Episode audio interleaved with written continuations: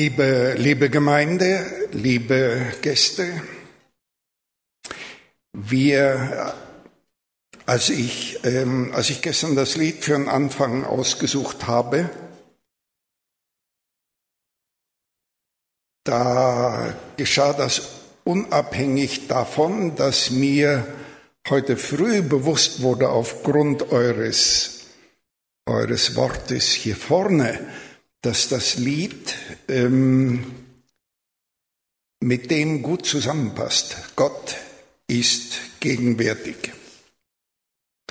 Und äh, die Geschichte, die wir jetzt miteinander lesen werden, die passt ebenfalls gut dazu. Das ist ähm, 2. Mose, Kapitel 33, die Verse 15 bis 23.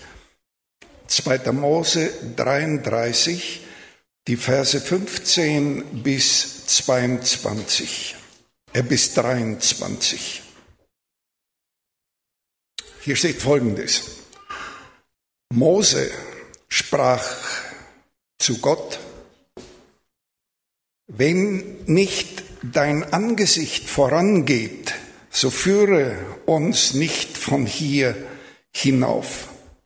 Denn woran soll erkannt werden, dass ich und dein Volk vor deinen Augen Gnade gefunden haben, wenn nicht daran, dass du mit uns gehst, so dass ich und dein Volk erhoben werden vor allen Völkern, die auf dem Erdboden sind. Und der Herr sprach zu Mose, auch das, was du jetzt gesagt hast, will ich tun, denn du hast Gnade gefunden vor meinen Augen und ich kenne dich mit Namen. Und Mose sprach, lass mich deine Herrlichkeit sehen. Lass mich deine Herrlichkeit sehen. Und Gott sprach, ich will vor deinem Angesicht all meine Güte vorübergehen lassen und will vor dir kundtun den Namen des Herrn. Wem ich gnädig bin, dem bin ich gnädig, und wessen ich mich erbarme, des erbarme ich mich. Und er sprach weiter, mein Angesicht kannst du aber nicht sehen, denn kein Mensch wird leben, der mich sieht. Und der Herr sprach weiter zu ihm, siehe, es ist hier ein Raum bei mir, da sollst du auf dem Felsen stehen. Und wenn dann meine Herrlichkeit vorübergeht, will ich dich in die Felskluft stellen und meine Hand über dich halten, bis ich vorübergegangen bin. Dann will ich meine Hand von dir wegtun und du darfst hinter mir her sehen. Aber mein Angesicht kannst du nicht sehen.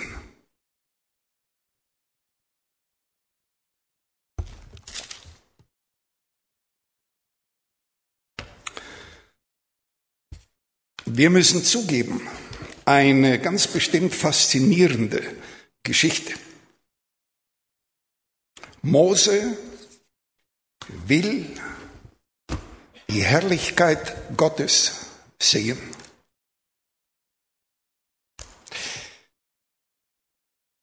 Und wenn wir uns die Frage stellen, nämlich warum, warum will er das? Welche Bedeutung hatte das also dieses Bedürfnis an, an jenem Tag und an jenem Ort und am Beginn des Weges, der so ganz und gar unbekannt vor ihm lag. Welche Bedeutung hatte das für ihn? Hatten wir irgendwann einmal schon aus einer ähnlichen Erfahrung heraus vielleicht ein ähnliches Bedürfnis? Da könnten wir uns jetzt mit Erfahrungen austauschen. Vielleicht haben wir es nicht mm, in Worte gewagt auszudrücken.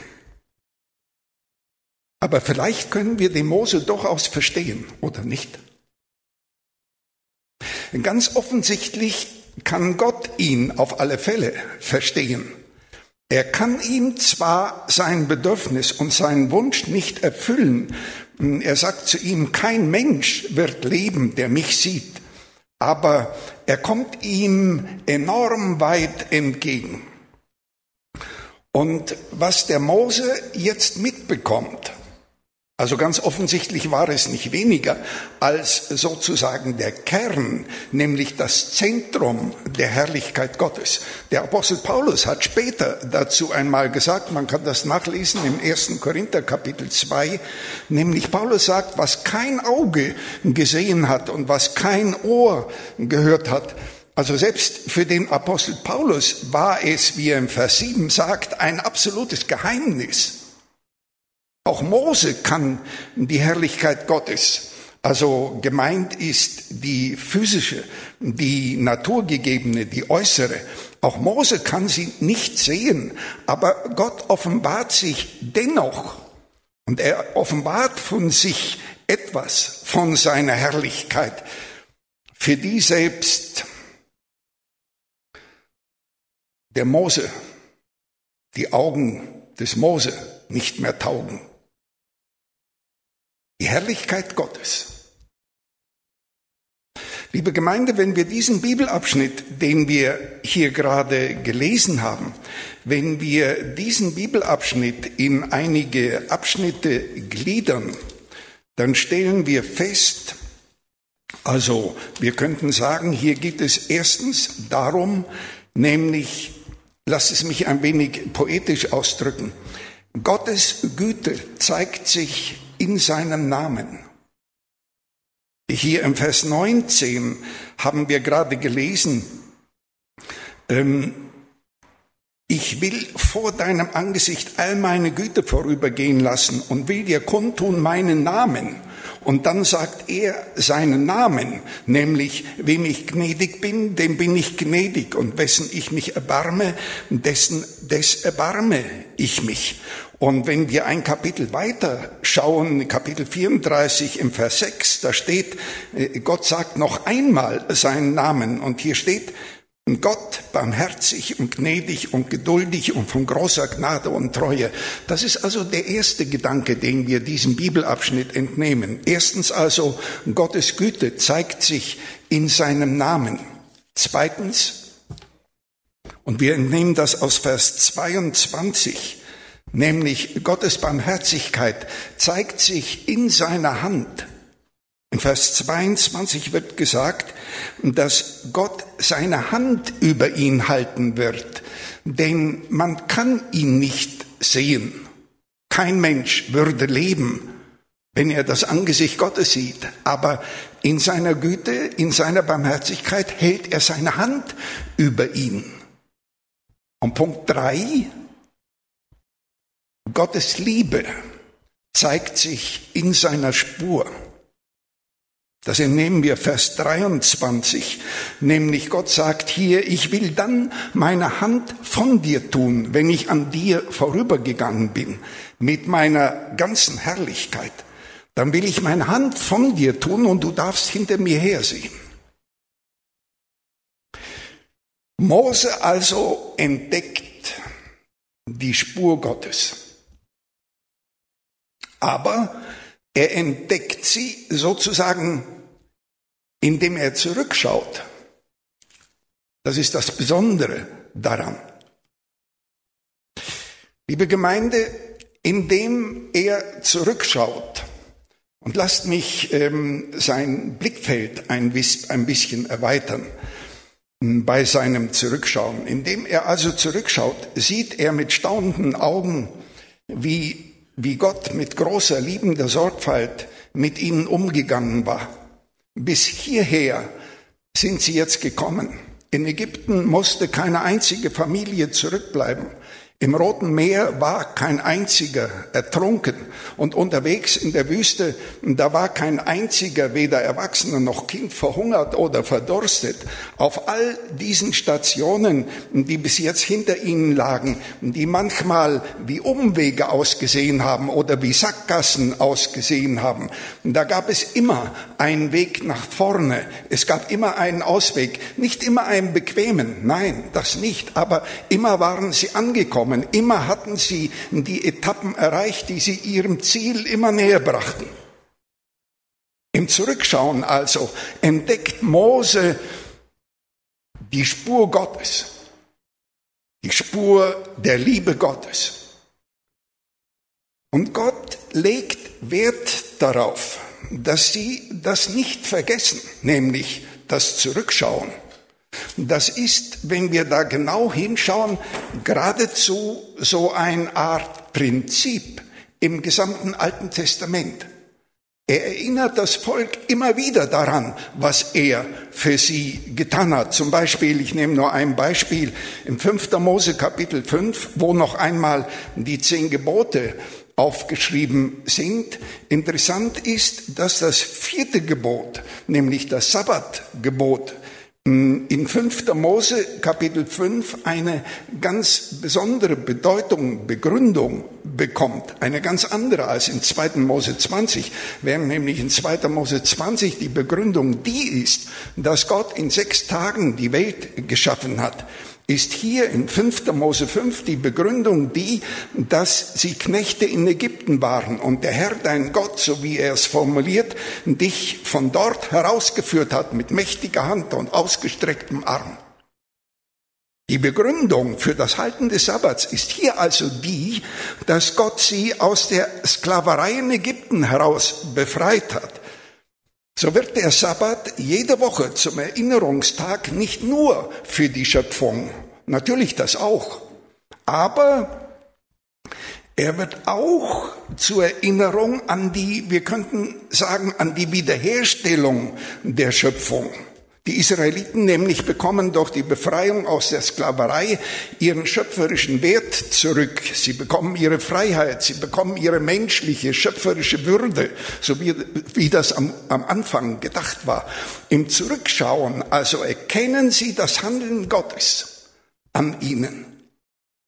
Im Zurückschauen erkennen sie die Spur, Spur der Liebe Gottes.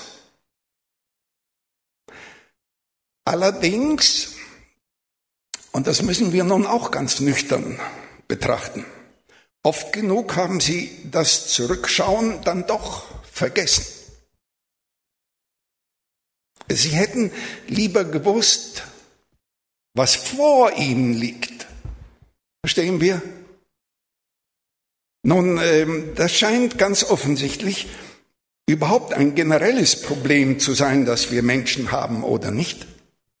Nicht das Zurückschauen, also das Erinnern an die Dankbarkeit, sondern eher das Vorausschauen, also mehr bedingt durch die Neugierde, durch das Wissen wollen, das hat für uns oft viel größeres Gewicht, oder? Also Mose wollte die Herrlichkeit Gottes sehen und wir hatten uns gefragt, welche Bedeutung dieses Verlangen des Mose wohl hatte. Wollte er es, das sind jetzt einige Fragen, die ich so stelle, äh, wollte er es ganz genau wissen? Bevor er seinen Weg mit dem Volk fortsetzt?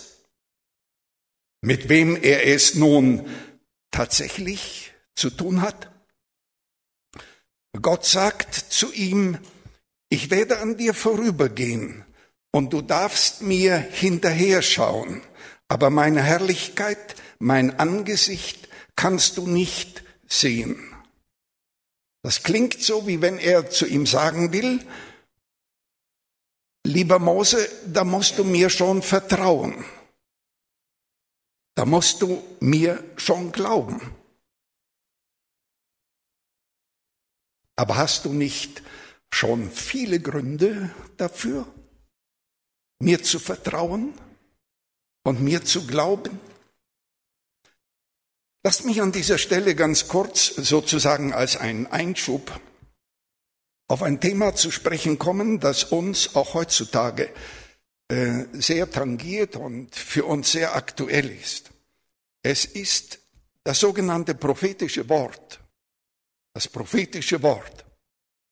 Das ist nun, so denken wir jedenfalls, die Botschaft vom Vorausschauen. Wir empfinden uns auch als ein Volk der Prophetie. Und darauf sind wir immer stolz gewesen. Aber liebe Gemeinde, in den letzten Jahren kam auch das Gefühl auf, nämlich, dass das prophetische Wort irgendwie immer mehr zu kurz kommt. Wir kennen bestimmt solche Einwände, die zum Beispiel besagen, dass unsere Prediger heutzutage nicht mehr das prophetische Wort verkündigen, zumindest nicht mehr so, wie das früher einmal geschah.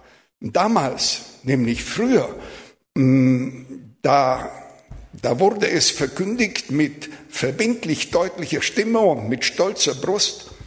Aber heute, so scheint es, ich meine, so sagt man, ist es da ziemlich still geworden.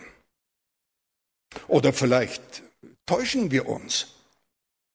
Vielleicht haben wir auch das Hinhören irgendwie verlernt. Ähm,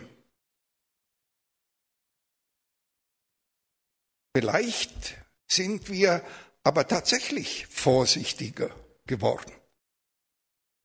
Denn manches, was damals gesagt wurde und gedeutet wurde, das hat sich zu mehr Fragen als Antworten entwickelt. Und wir hätten, wenn wir ehrlich sind, wir hätten natürlich gerne mehr Antworten als Fragen. Das heißt mit anderen Worten, wir wüssten gerne, wann und wo und wie sich die Dinge ereignen bzw. erfüllen würden. Und für dieses Bedürfnis gibt es natürlich eine ganze Reihe verständlicher Gründe. Wir sollten uns einmal tatsächlich die Frage stellen, nämlich wozu brauchen wir das prophetische Wort? Dass wir immer mehr bedauern, dass wir es heutzutage viel zu wenig haben. Brauchen wir es, damit wir definitiver wissen, wann er kommt, ich meine, wann Jesus wiederkommt, denn mit seinem Kommen natürlich bringen wir das prophetische Wort in eine direkte Verbindung, ist ganz klar. Aber warum ist es für uns so wichtig zu wissen, ich meine, mm, das genau zu wissen, nämlich wann er kommt? Warum ist das für uns so wichtig? Nun, äh, die Antwort scheint klar, oder? Nämlich, wir wollen bereit sein. Wir wollen vorbereitet sein. Logisch. Aber lass mich noch eine Frage stellen. Nämlich, sind wir das denn nicht? Wenn wir es nicht sind, welche Rolle spielt dann das prophetische Wort? Liebe Gemeinde, es gibt viele, ich nehme an, auch, ich kenne euch als Leonberger Gemeinde nicht so gut, aber ich nehme an, Viele sind auch unter euch, nämlich die verstehen das prophetische Wort tatsächlich im Sinne einer sozusagen einer Bekanntmachung zeitrelevanter Ereignisse zu dem Zweck, nämlich, dass ich nun ernstere, ernsthaftere Veränderungen in meinem Leben in Angriff nehmen sollte, um eben bereit zu sein. Denn es geht ja, es geht um mich und es geht um mein Seelenheil. Und es wird Zeit, und das prophetische Wort soll mir die Eckdaten dafür geben, es wird Zeit, dass ich mich um meine Rettung und um meine Erlösung kümmere. Aber die Frage ist, entschuldigt nochmal eine Frage, nämlich, was habe ich denn bisher getan? Habe ich mich darum nicht gekümmert? Wie habe ich bisher gelebt? Ich will das einmal ganz menschlich ausdrücken. Wie mag, wie mag Gott, unserem Schöpfer, zumute sein, wenn seine Menschenkinder nur dann, verstehen wir, nur dann bereit sind, wenn sie am prophetischen Wort ablesen können, dass es nun Zeit dafür ist, sich wirklich vorzubereiten. Unser Schöpfer und seine Menschenkinder, ihr werdet zugeben, das ist eine Geschichte für sich, ohne Zweifel. Ich muss dabei manchmal an meine Enkelkinder denken. Vor kurzem, als ich sie besucht hatte, da wollte ich mit ihnen einen Spaziergang unternehmen, dort in der Gegend, wo sie wohnen. Warum? fragten sie mich. Nun ja, ich versuchte ihnen das zu erklären, nämlich, dass sie heute den ganzen Tag noch nicht draußen waren und überhaupt, ich bin ihr Opa und ich wäre, das würde mir schon Freude machen, nicht nur äh, in der Wohnung, sondern auch draußen mit ihnen unterwegs zu sein. Warum? fragten sie wieder. Ihr, ihr kennt die Warum-Fragen der Kinder. Wenn die mal anfangen mit dem Warum, dann ist man ziemlich hoffnungslos aufgeschmissen. Es gab jedenfalls eine ziemlich mühselige Diskussion. Das ging so lange, bis ich ihnen sagte, ob sie mir zeigen könnten, da draußen, wo da eine Eisdiele ist. Logisch. Das konnten sie. Und die Kleine, die hat gleich verkündigt, wir sind gleich fertig. Wir wir sind gleich bereit. Ich nehme an, ihr versteht, warum ich diese Geschichte erzähle. Nämlich, die Frage ist, ist das das Problem,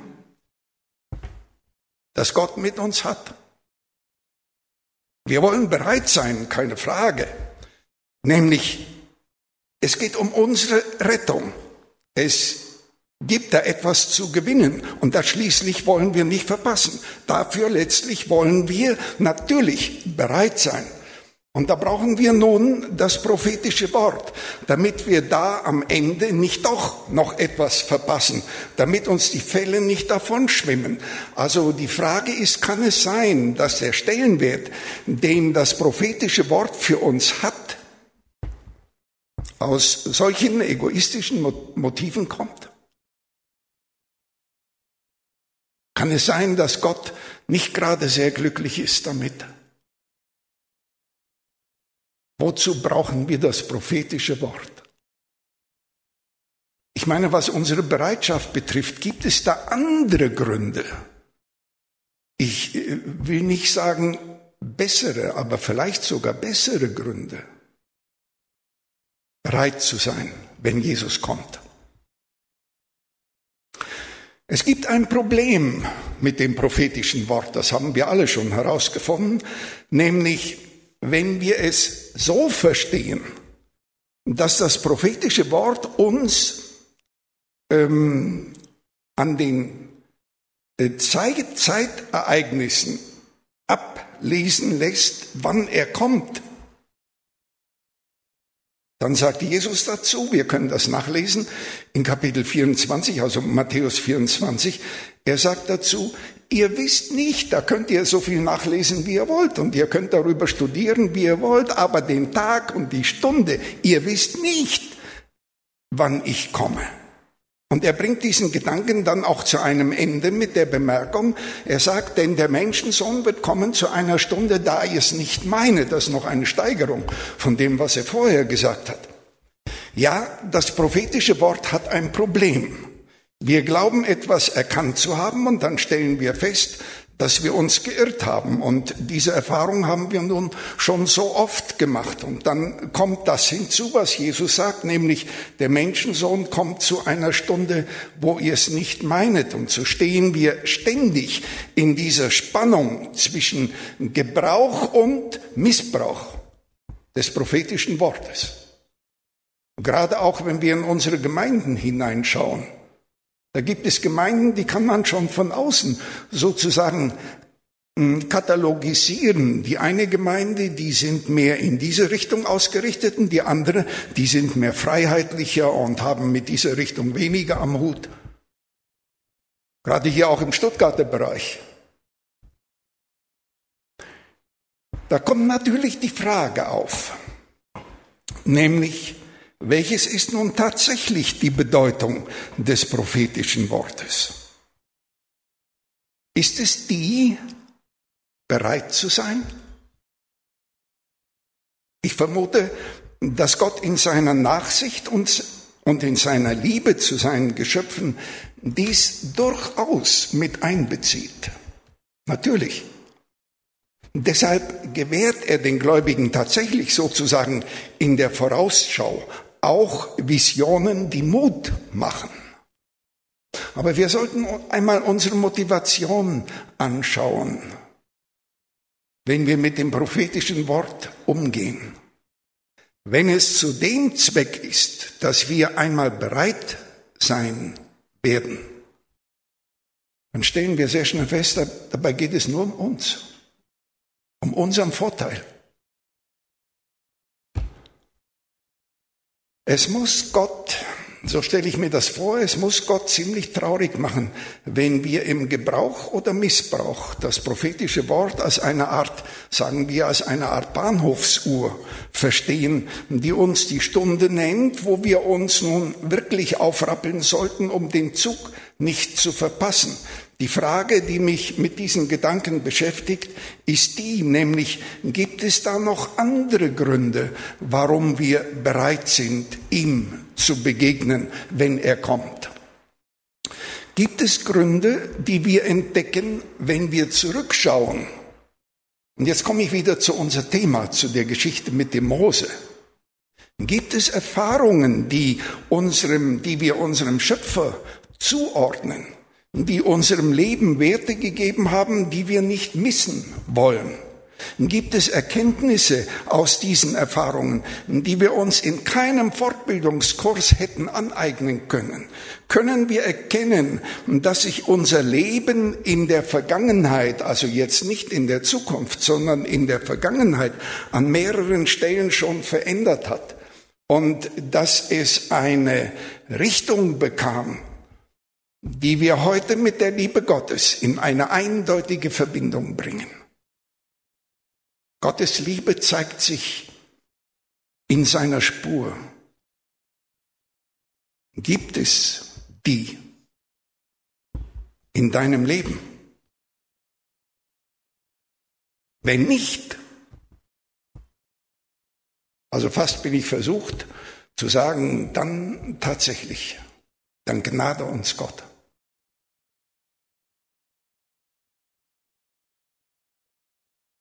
Denn heute schon, das ist die subjektive Perspektive der Wiederkunft Christi, heute schon kann der Tag sein, den Gott für dich bestimmt hat und der Augenblick danach, und das ist nur ein Augenblick, der Augenblick danach, dann kommt Jesus wieder.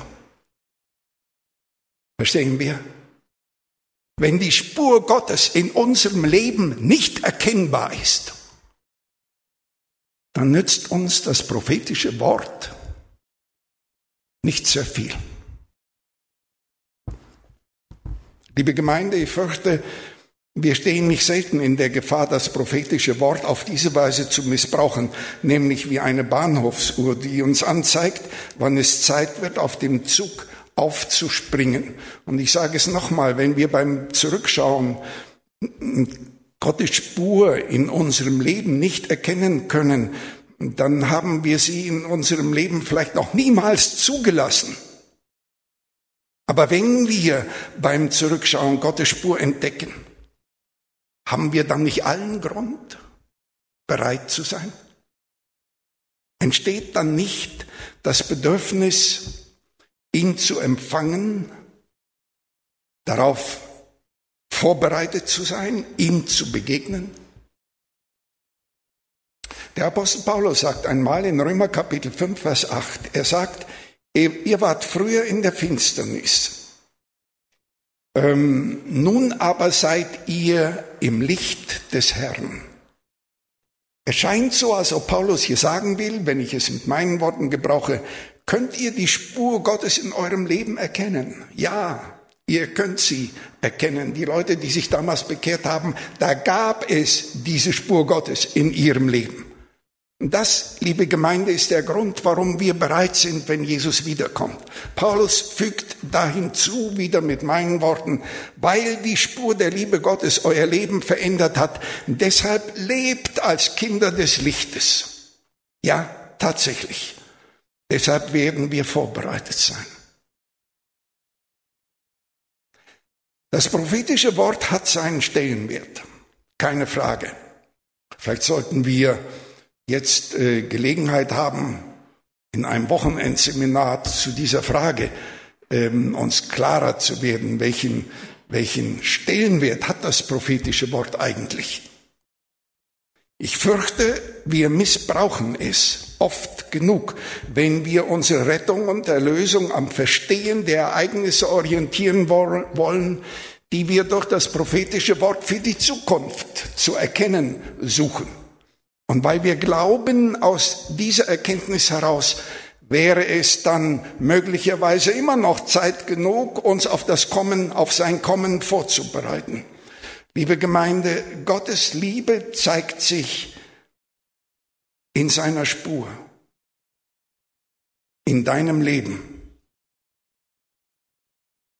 Ja, das prophetische Wort gibt Zeugnis vom Handeln Gottes in der Weltgeschichte. Das ist gar keine Frage. Aber das betrifft die Vergangenheit genauso wie die Zukunft. Und das prophetische Wort sollte nicht zu stark strapaziert werden wie eine Bahnhofsuhr, damit wir den Zug nicht verpassen. Lass mich zurückkommen zu unserer Geschichte, die hier von dem Mose berichtet wird. Mose will ganz offensichtlich auch, bemerken wir das, auch genau wissen, er will es genauer wissen. Und er hätte gerne, er stand ja mit diesem halsstarrigen Volk auf, auf, vor dem Beginn äh, des Weges durch die Wüste. Und er fragt, äh, wie bist du eigentlich Gott? Darf ich dich einmal sehen? Darf ich dir einmal in die Augen schauen? Bemerken wir das Bedürfnis des Mose vorauszuschauen. Aber Gott hält seine Hand über ihn und er geht mit seiner ganzen Herrlichkeit an ihm vorüber. Und der Mose darf zurückschauen. Aber liebe Gemeinde, was er dort sieht, was er dort erlebt, er hat, er war in der Gegenwart der Herrlichkeit Gottes. Aber er erlebte sie, wie gesagt, im Zurückschauen. Und daran wollte ihn Gott jetzt erinnern auf seinem gesamten Weg. Sein Weg ging weiter. Die Wüste war ein steiniger Weg. Er kannte die Wüste. Und er hatte keinerlei Sicherheiten durch Erkenntnisse irgendeines prophetischen Wortes wie wir uns das auch gerne wünschen für unseren Weg. Wir können die Situation des Mose durchaus in einen Vergleich bringen zu unserer Situation, denn auch wir sind auf dem Weg, verstehen wir. Wir haben auch unsere Lieder dafür, zum Beispiel das Lied Uns erwartet ein Land von reinster Freude, nicht? Das ist so ein Lied. Das haben die damals möglicherweise mit anderen Worten auch gesungen. Wir können also durchaus seine Situation mit der unseren vergleichen. In seinem Leben gab es Gottes Spur. Das war für ihn dann Grund genug, mit Vertrauen und Zuversicht nach vorne zu blicken. Er hatte nicht das prophetische Wort im Sinne einer Bahnhofsuhr. Gottes Liebe zeigt sich in seiner Spur. Das Leben des Mose war voll dieser Spuren Gottes. Deines auch? Meines auch. Lasst mich abschließen mit einem Wort von Hilde Domin.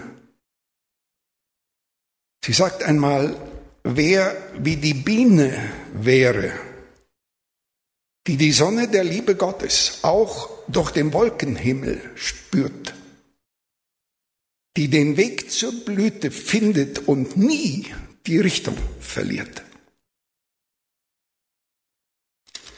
Dem lägen die Felder in ewigem Glanz, wie kurz er auch lebte. Er würde selten weinen. Ja, tatsächlich, Gottes Liebe zeigt sich in seiner Spur. Ich wünsche euch erneut diese Erfahrung. Gott segne uns. Amen.